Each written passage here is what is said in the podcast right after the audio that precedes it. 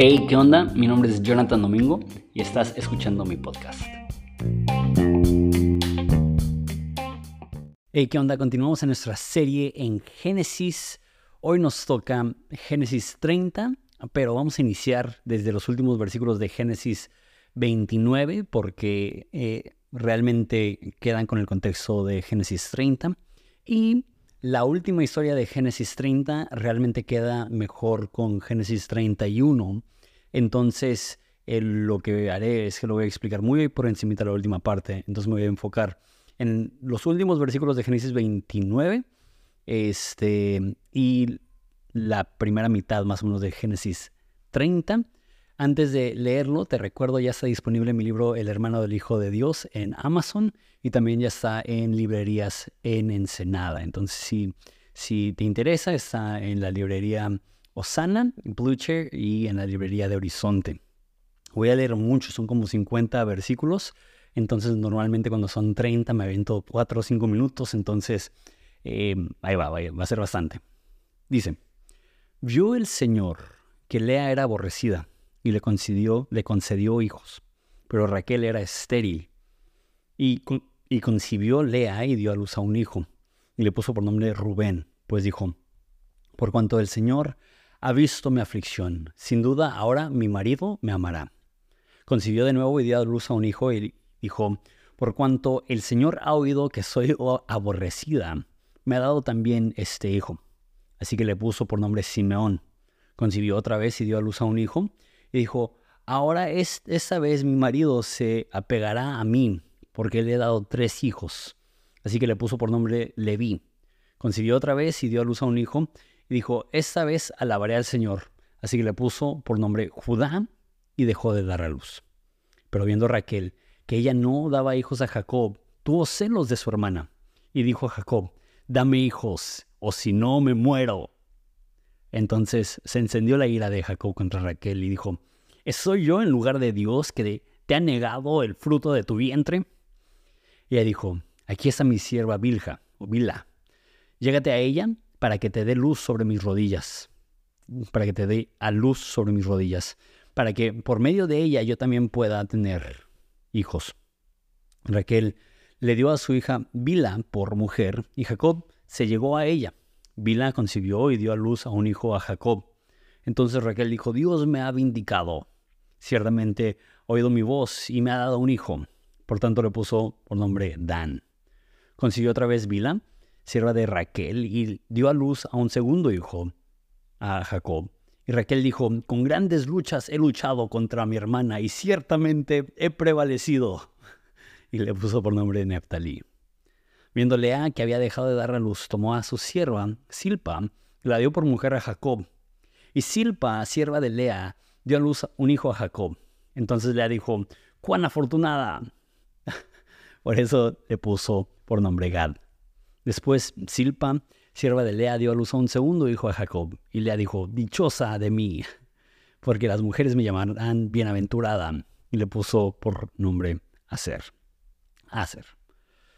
En los días de la cosecha de trigo, Rubén fue y halló madrógaras en el campo y las trajo a su madre Lea.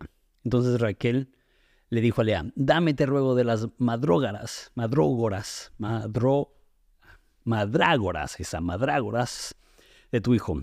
Pero ella le respondió, ¿te parece poco haberme quitado mi marido? ¿Me quitarás ahora también mis madrágoras de mi hijo?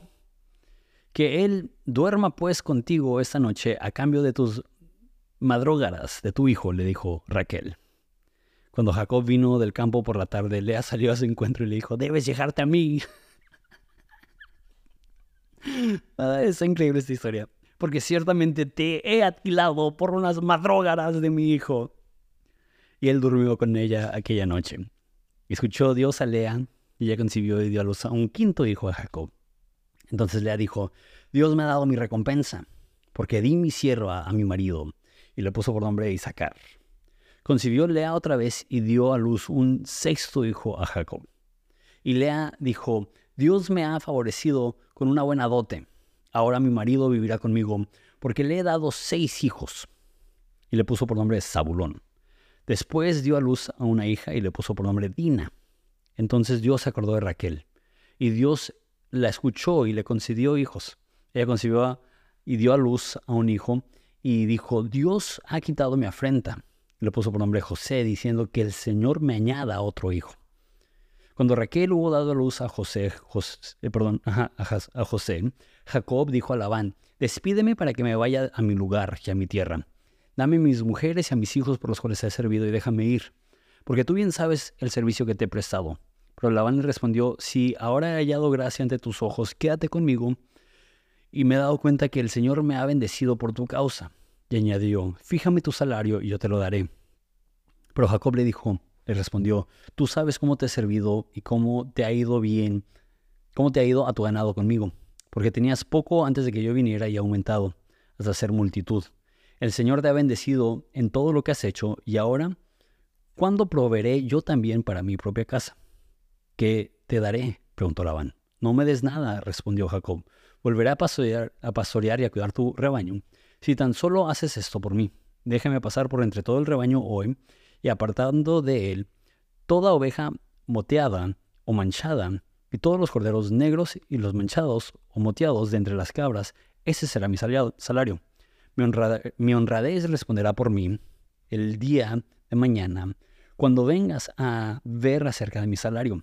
Todo lo que no sea moteado y manchado entre las cabras y negro entre los corderos, si es hallado conmigo, se considerará robado. Labán le dijo, muy bien, sea conforme tu palabra.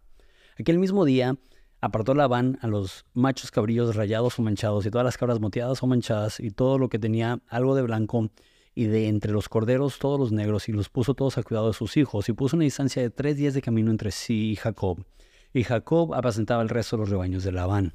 Entonces Jacob tomó varas verdes del álamo, de almendro, de plátano y de plátano y le sacó las tiras blancas de la corteza descubriendo de lo blanco de las varas y colocó las varas que había descortezado delante de los rebaños en los canales y en los abrevederos donde los rebaños venían a beber y se apareaban cuando venían a beber.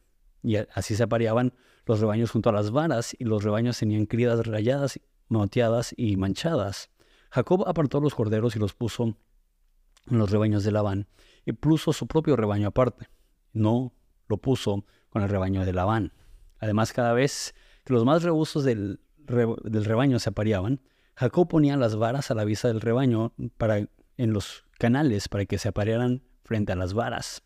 Pero cuando el rebaño era débil, no las ponía, de manera que las crías débiles vinieron a ser de Labán y las robustas de Jacob.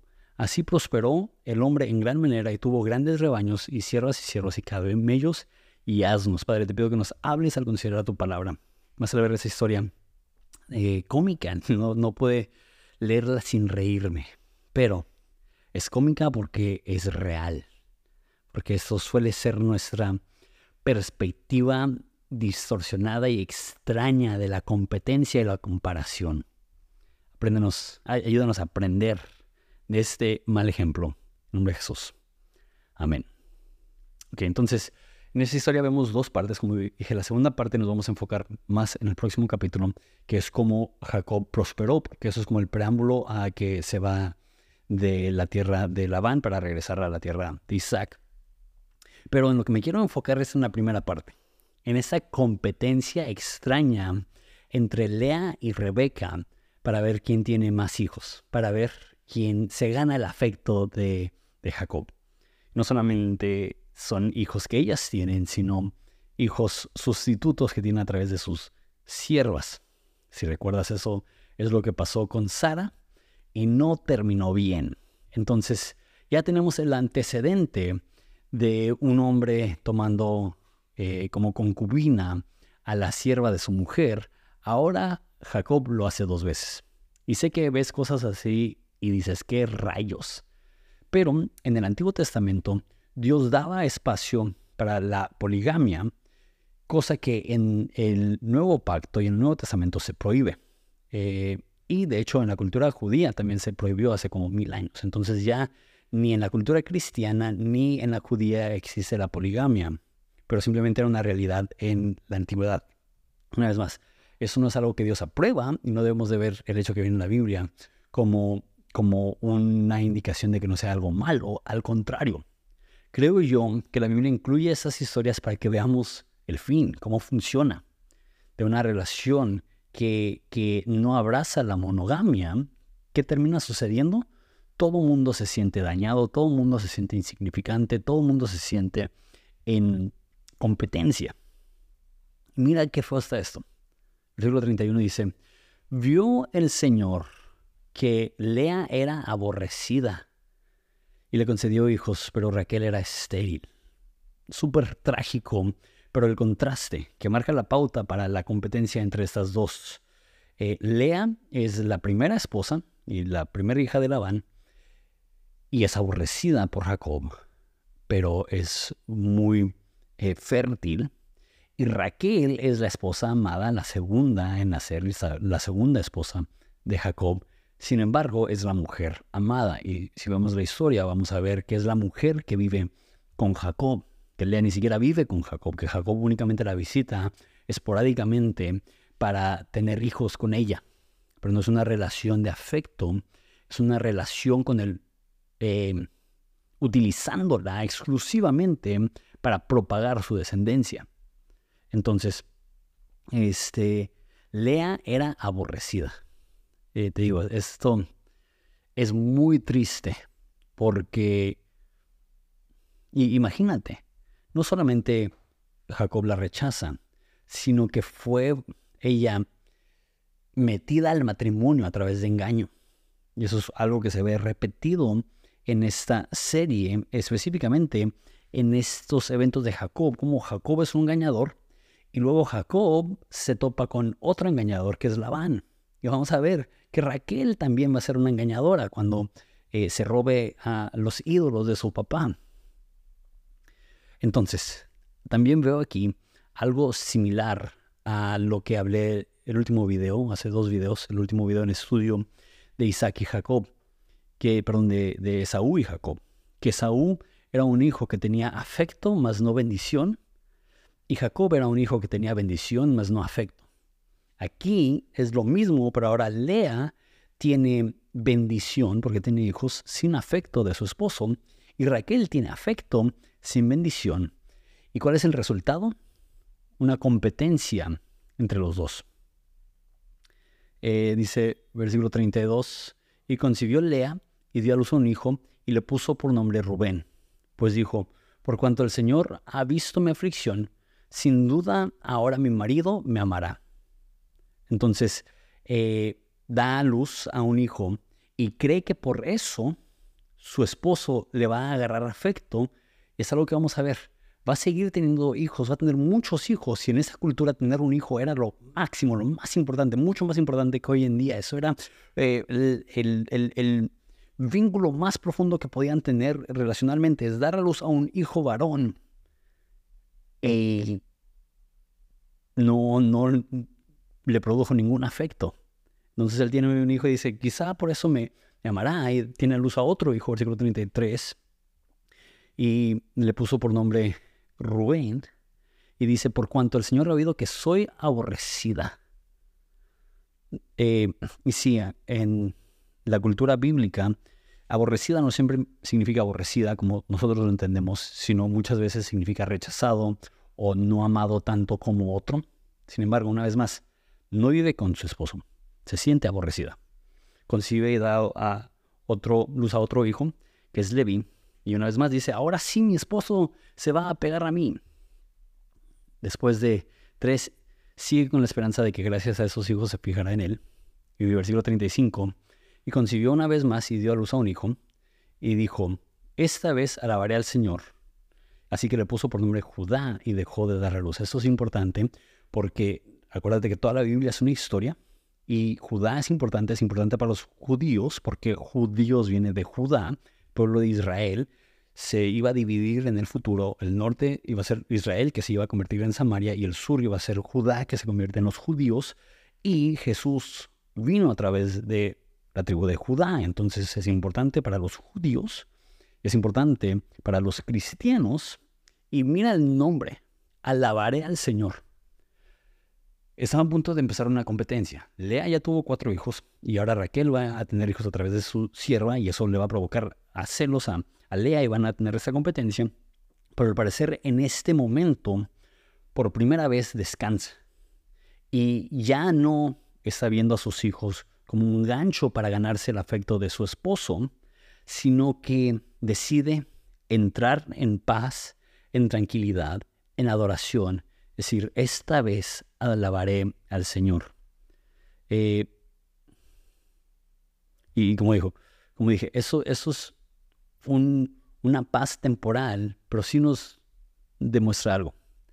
Hay dos formas de ver tu vida. Uno es en competencia y otra es en paz. Cuando estás en competencia, siempre vas a estar intentando superar a los demás. ¿Cuánto tiene él? Ah, pues yo quiero más. Eh, ¿Qué destaca de esta persona? Ah, pues yo quiero destacar más que esa persona. Y cuando vives en comparación, vives sin descanso. Y cuando vives en competencia, siempre vas a aumentar la aflicción de tu espíritu. Porque quieres aumentar más lo que tienes, no estás en paz con lo que tienes. Esa mujer debió de haber estado feliz, tengo cuatro hijos, pero en vez de estar feliz, veía el afecto que tenía su hermana y lo codiciaba y ella estaba intentando ganarse el afecto a través de los hijos que ella le daba a Jacob. Y por fin llega el momento donde dice, no, hallaré descanso en Dios. El que trata tener más que otros jamás será saciado. El que aprende a ser pleno y descansar en Dios siempre será satisfecho sin importar cuánto tiene o qué tampoco tiene. La pregunta para encontrar paz y satisfacción no es cuánto tengo y menos es cuánto tengo a comparación de los demás. La pregunta es, ¿puedo tener descanso con lo que tengo? ¿Puedo estar agradecido con Dios por lo que tengo? Eso es tan importante. La comparación te robará el gozo. La comparación te robará la paz. La comparación te robará la satisfacción de tus logros. En cambio, el agradecimiento y la paz multiplicará la satisfacción, tengas mucho o tengas poco. Entonces empieza Raquel viendo a su hermana que tiene eh, hijos, más no tiene afecto, y dice, yo quiero lo que tiene ella. Entonces va Raquel con Jacob, dice que tiene celos de su hermano, esos 31, y dice, dame hijos o si no me muero. Está dramático esto. Sin embargo, uno podría pensar, pues, ¿por qué le está reclamando a Jacob? Te recuerdo que Rebeca, la mamá de Jacob, era estéril e Isaac oró por ella y dio a luz a gemelos. Y te recuerdo que la abuela de Jacob, Sara, era estéril y fue gracias a la fe de Abraham que se abrió su vientre. Entonces quizá con justa razón Rebeca ve a Jacob y dice, ¿por qué no oras por mí? ¿Por qué no tienes fe como tu abuelo? Sin embargo, la respuesta de Jacob es, ¿acaso soy yo Dios? Y dice, dame hijos o si no me muero. Eh, eso también es significante porque para muchas mujeres la maternidad se convierte en su máxima identidad y resulta ser esto. Si no tengo hijos, me muero. Ahora, entiendo que estamos en una cultura postmoderna, ya no es tanto así. Conozco muchísimas mujeres que dicen yo no quiero tener hijos nunca. Conozco muchas mujeres que dicen quiero tener un hijo y entiendo que va a ser una carga necesaria para poder desarrollarme como madre. No hay tantas personas como antes cuya obsesión en la vida es tener hijos. Sin embargo, sí hay algunas mujeres así. Y ya sé que dices, Jonathan, tú no puedes opinar acerca de, las, de los pensamientos de las mujeres. Sin embargo, veo licencia aquí en el texto. Llega Raquel diciendo, si no me das hijos, me muero. La única razón de vivir no es el afecto de mi esposo y no es cualquier otra cosa que pueda lograr o desarrollar y no es ni siquiera mi relación con Dios, mi único objetivo en la vida es tener hijos. Y le dijo, dame hijos o me muero. Y resultó ser profético, porque ella morirá dando a luz, siendo un poco la ironía que llegó a sacudir a su esposo diciéndole, dame hijos o me muero. Le dio hijos y se murió. Eh, no puedes dejar que tu máxima identidad o tu identidad primordial sea ser mamá. Excelente ser mamá. Y como digo, hoy en día necesitamos más mujeres con este corazón eh, de apego hacia sus hijos. Conforme la cultura se va alejando un poco de eso, es, tan importante mantener eh, el dedo en el renglón. No solamente mujeres, sino padres. Pero ahorita estoy hablando de mujeres por el contexto de la historia. Eh, muchas mujeres cuya identidad es ser mamás terminan destruyendo sus matrimonios. Y sé que eso es fuerte, pero no lo digo yo, lo dicen las estadísticas. Hay un pico alto en el índice de divorcio después de que se independizan, se independizan los hijos. Porque, eh, hablaré para los dos, tanto hombres como mujeres muchas veces se enfocan en los niños y salen los niños del hogar y nunca desarrollaron la, intimidad, la cercanía como pareja y todo giraba en torno a los hijos que se convirtieron en idolitos. El momento que quitas el ídolo, se rompe el matrimonio porque su esperanza no era Dios, era su hijo. Mujeres, tu identidad primordial es que eres hija de Dios. Tu identidad secundaria es aprender a estar fuerte y sana espiritualmente y emocionalmente. Eso es más importante que ser mamá, porque si no estás sana emocionalmente y espiritualmente, le vas a ofrecer a tu cónyuge, al mundo entero y a tus hijos una versión rota de ti. Tu prioridad es estar bien con Dios y tu prioridad es estar sana espiritualmente y emocionalmente. Si estás casada, tu, prioridad después de eso es tener una buena relación con tu esposo. Y sé que muchas mujeres dirían, no, es más importante ser mamá que ser esposa. Podríamos diferir. Sin embargo, lo que yo veo aquí es que cuando pones a tus hijos por encima de tu esposo, estás condenándote a tener un matrimonio muy, muy, muy complicado, con pocas esperanzas de sobrevivir cuando tus hijos sean adultos. En cambio, ama a tus hijos, Cuida a tus hijos, protege a tus hijos y sé modelo de lo que significa ser una buena esposa. Sé que estoy hablando a mujeres porque eso es el contexto, pero también para hombres. Es más importante amar a tu mujer que amar a tus hijos. Y tú dices, suena tan mal poner en un orden, pero así son las prioridades. Y no es que no amas a tus hijos, es que para amarlos correctamente necesitan ver cómo amas incondicionalmente a mamá como amas incondicionalmente a papá, eh, tu rol como mamá viene tercero, después de tu relación como hija de Dios y tu relación como esposa. Si no estás de acuerdo, déjame un comentario, lo podemos dialogar. Sin embargo, eso es lo que veo en ese texto, que Rebeca no estaba satisfecha siendo la esposa amada. Sentía que necesitaba hijos para darle sentido a su vida y literalmente terminó matándola. Entonces se enojó Jacob y dice, soy yo, Dios. Y ella dijo, toma mi sierva, ten relaciones con ella para que me dé a luz sobre mis rodillas a un hijo.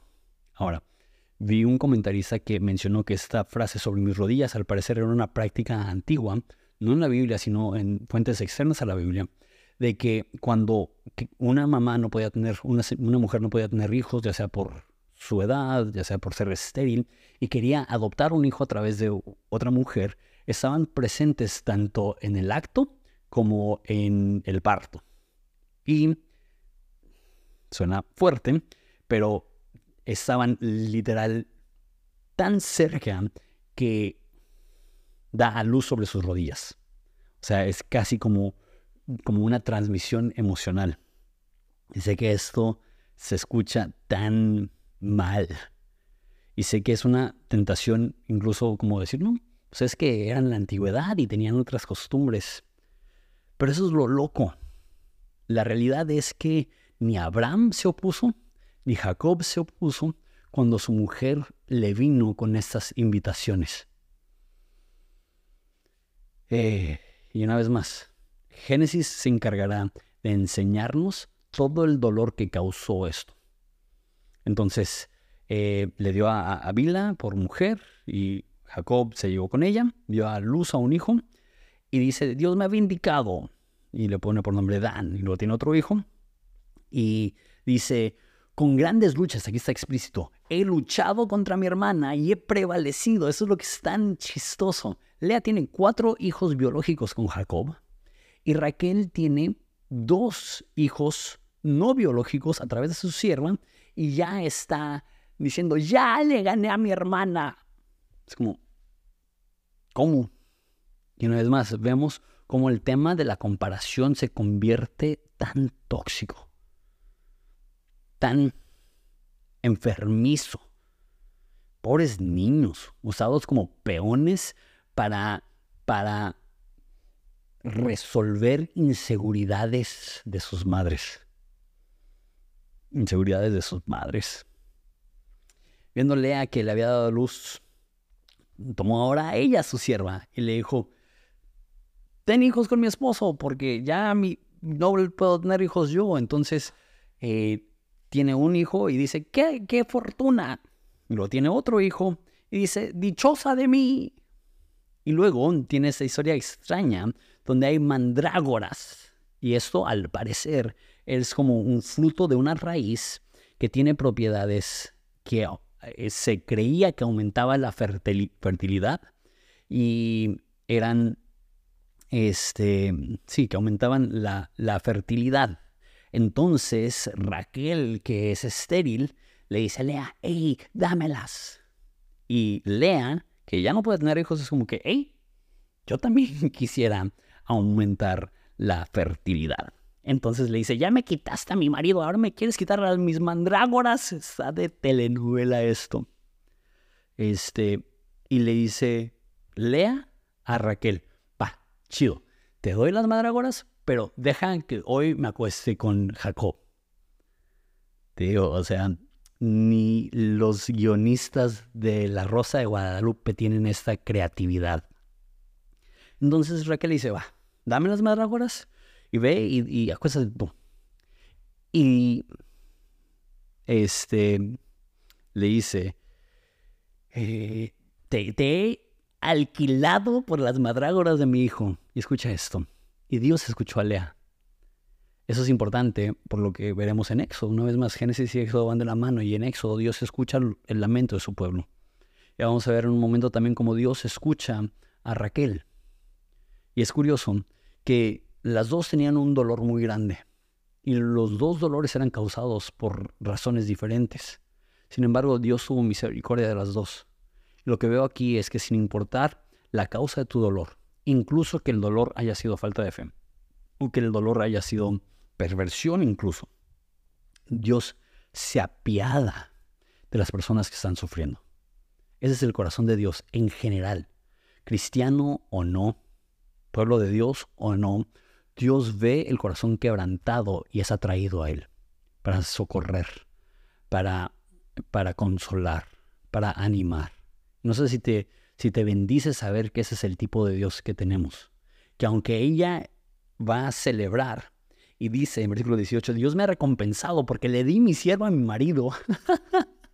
Eso no te lo contaron en la escuelita dominical, que una mujer que se dice temerosa de Dios está diciendo, Dios me ha bendecido porque dejé que mi marido se meta con mi sierva. Aún una persona así de torcida, Dios la ve con misericordia. Dios la ve con deseos de, de, de ayudarle, de bendecirle, de, de consolarla en su dolor. Y después volvió a, a, concebir y dio a luz a otro hijo y dio a luz a Diana. Diana es importante, es la primera mujer, imagínate, entre un puro eh, hombre, llega la, la primera mujer. Y va a ser importante porque imagínate, dos hermanos, una hermana, y va a suceder algo trágico con Diana, entonces la historia nos va a, decir qué es lo que sucede con es un poco más adelante. Entonces, versículo 22, Dios se acordó de Raquel. Como dije, Dios escuchó a Lea y ahora se acuerda de Raquel y le concedió hijos. Concibió a un hijo y dijo, Dios ha quitado mi afrenta y le puso José diciendo que Dios me añada otro hijo. Dios tiene misericordia de los que sufren independientemente de la causa del sufrimiento. Si el sufrimiento es noble, obviamente Dios se apiada de ellos. Pero incluso si el sufrimiento es causado por el egoísmo o el pecado o el desvío espiritual, Dios responde con compasión. Dios ve el dolor hay un magnetismo extraño de Dios hacia el dolor de llegar y hacer una diferencia. Y odiosa, que Raquel, eso es lo que causa la comparación y la competencia, Raquel en vez de celebrar el milagro, dice Dios, que Dios me dé otro hijo. Cuando tienes un corazón de competencia y comparación, aun cuando Dios te dé un milagro, en lugar de agradecer, querrás más. Lo repito, que cuando tienes un corazón de competencia, aun cuando Dios haga un milagro, en vez de detenerte para agradecer, vas a ir ambicionando más. Porque quieres más que el otro. Porque quieres una casa más grande que aquel. Porque quieres una tele más grande que aquel. Porque quieres un carro más nuevo que aquel. Porque quieres más hijos que aquella.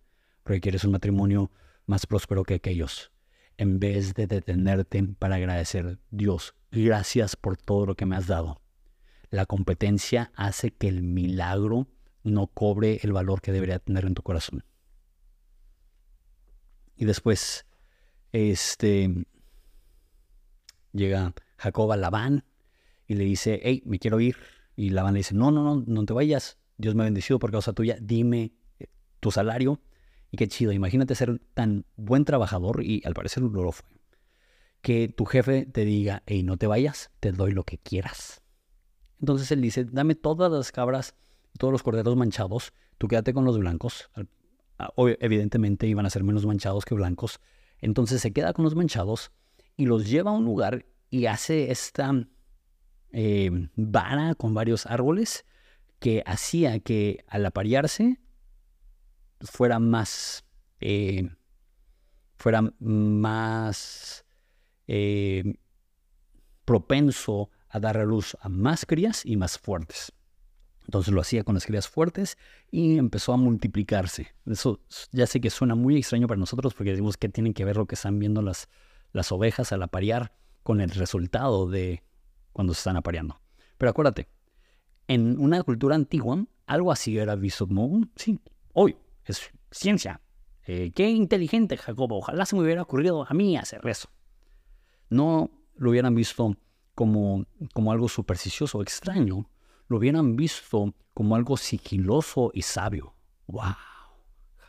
¿Cómo, se las arregló para poder saber esa, esa maña?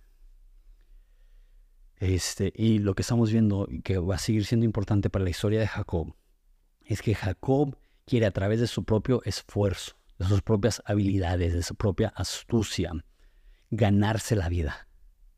En ese pasaje no vemos ni un sacrificio, ni un momento que Jacob se detiene a agradecer a Dios. Ni un momento que, que, él dice, Dios es quien me ha prosperado y Dios es quien ha hecho que esas ovejas tengan más crías manchadas y más fuertes para que yo pueda seguir aumentando mi fortuna. Y eso me demuestra que puedes lograr mucho sin la ayuda de Dios. Pero eso que logres sin la ayuda de Dios, lejos de traerte paz, te traerá aflicción de espíritu. Y a lo mejor la historia de Jacob sí tiene un vínculo con la historia de sus esposas ellas están luchando a través de su propio esfuerzo humano, producir y en vez de estar satisfechas con lo que logran, siguen igual de desesperadas, siguen igual de malagradecidas, siguen igual de vacías. Y Jacob va a pasar exactamente lo mismo. Se convertirá en millonario y un millonario vacío. Un millonario que siente que no tiene la aprobación o el respaldo de Dios porque realmente no lo ha buscado. Que Dios nos libre de la competencia que Dios nos libre de buscar a través de nuestro propio esfuerzo provocar y producir las bendiciones que únicamente pueden venir de la mano de Dios. Dios te bendiga.